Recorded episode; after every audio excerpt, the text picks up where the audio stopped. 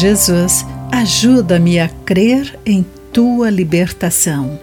Olá, querido amigo do Pão Diário, muito bem-vindo à nossa mensagem de esperança e encorajamento do dia.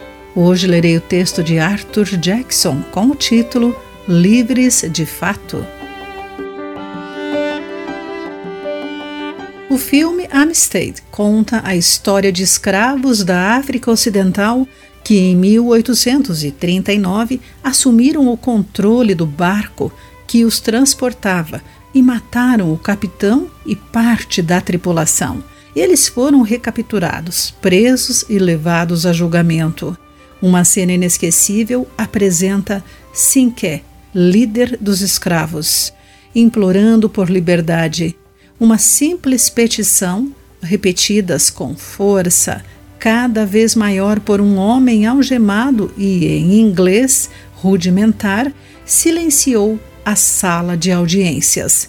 Dê-nos liberdade.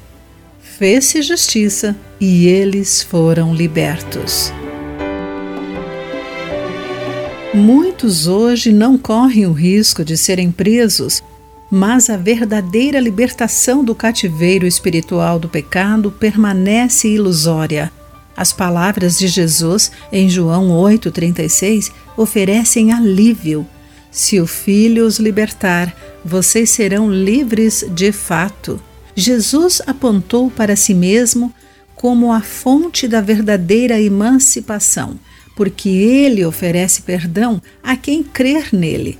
Embora alguns, na presença dele, reivindiquem liberdade, suas palavras, atitudes e ações em relação a Jesus traem sua reivindicação. Jesus deseja ouvir os que ecoariam o apelo de Sinqué e diriam: Dê-me liberdade. Com compaixão, ele aguarda os gritos dos que são algemados pela incredulidade, medo ou fracasso.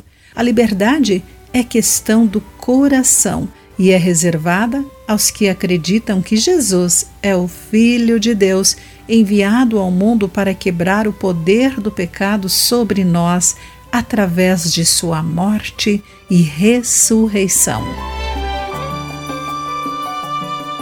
Querido amigo, como Jesus o libertou? Pense sobre isso.